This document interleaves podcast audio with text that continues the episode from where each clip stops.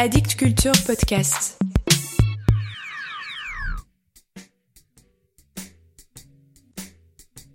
Salut à vous.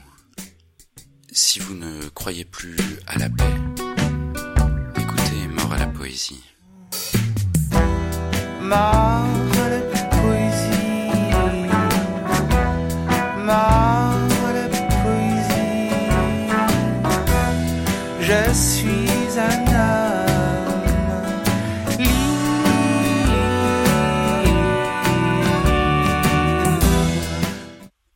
ce passage sud-africain, j'aimerais vous parler de Bretten Brettenbach, dont quelques lignes biographiques vous permettront de saisir à quel point sa vie entre en résonance avec l'histoire. Né en 1939 dans la région du Cap, Bretten Brettenbach s'oppose lorsqu'il a une vingtaine d'années à l'apartheid. Lors d'un séjour en France, il rencontre et épouse Yolande Ngo, française d'origine vietnamienne. Les mariages mixtes étant interdits en Afrique du Sud, il s'y retrouve interdit de séjour. Depuis Paris, il crée un réseau de soutien à Nelson Mandela, récemment emprisonné. En 1975, Brettenbach se rend clandestinement en Afrique du Sud. Il est arrêté, jugé et fera sept ans de prison. Il sera libéré grâce à l'appui de François Mitterrand, reviendra en France où il obtiendra la nationalité française. Poète, romancier, peintre, Brettenbach n'a cessé de tisser des liens entre les disciplines et les pays dans lesquels il partage désormais sa vie, l'Espagne, les États-Unis, la France, l'Afrique du Sud et l'île de Gorée au Sénégal. Je vous lis des extraits de La main qui chante. Un nouveau recueil apparaît en français chez Bruno Doucet le 1er octobre prochain et traduit de l'Afrikaans par Georges-Marie Laurie. Ce livre regroupe des textes écrits entre 2010 et 2020. Écoutez. Mes amis. Mes amis ne croient plus à la paix.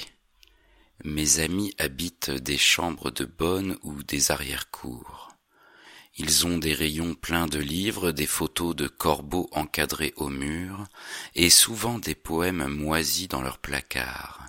Souvent, ils accrochent des drapeaux ou des fanions à leur balcon, mais ils sont fatigués des perplexités utopiques. Mes amis habitent Barcelone et Bamako, Bombay, Budapest, Bloemfontein et Beijing et Brackenfell. La nuit, ils écoutent les ballades de la désillusion. Mes amis sont comédiens et voyageurs, ils possèdent des parapluies. Quand ils étaient jeunes, ils aimaient avec passion.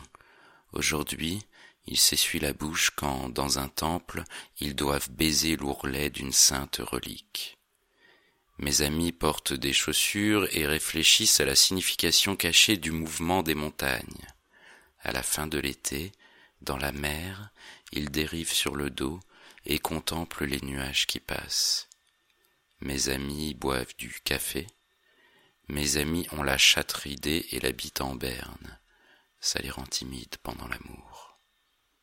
Ils aiment nourrir des poissons rouges, regarder leur gueule gourmande briser la surface pour avaler un bout de liberté et recracher la lune. Mes amis ont mal au dos. Mes amis lisent les récits de Julio Cortázar.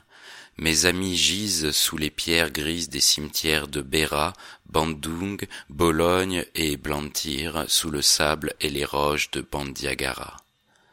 Beaucoup de mes amis sont morts depuis longtemps. Les cendres de certains ont été dispersées dans des roseraies, d'autres cognent contre le couvercle du cercueil et détestent les taupes. Mes amis ont perdu le contact avec leurs enfants, mes amis se fâchent, mes amis ont une relation particulière et difficile avec le ciel nocturne, surtout quand cramoisi est sa couleur. Mes amis de Brisbane, de Belgrade, de Bagamoyo, Bahia, Bitterfontein écrivent parfois leurs pensées et dressent la liste de leurs amis qui savent aussi bien qu'eux que le monde n'est pas là pour être changé. Et un deuxième poème, Le cochon docile. Je suis mon propre cochon farfouillant dans les déchets, les papiers, les déjections, je bouffe tout, les mains, les reins, les chairs, les charognes, les figues, les mots pourris, les pensées jetables. Donne-moi tes rêves, rejette les astères maritimes, parle avec moi dans la nuit, surveille-moi de tes yeux roses dans le miroir, taquine les soupirs de truie, remplis ma vie de jambon, de saucisses, de travers. Je suis mon propre cochon. Je me poursuis à travers la cour, aussi docile qu'un homme en quête de sens et de câlin. Voilà pour aujourd'hui. Vous êtes votre propre cochon en quête de sens et de câlin? Décidément, la poésie est morte. Vive la poésie. Mort de poésie. Poésie. Je suis un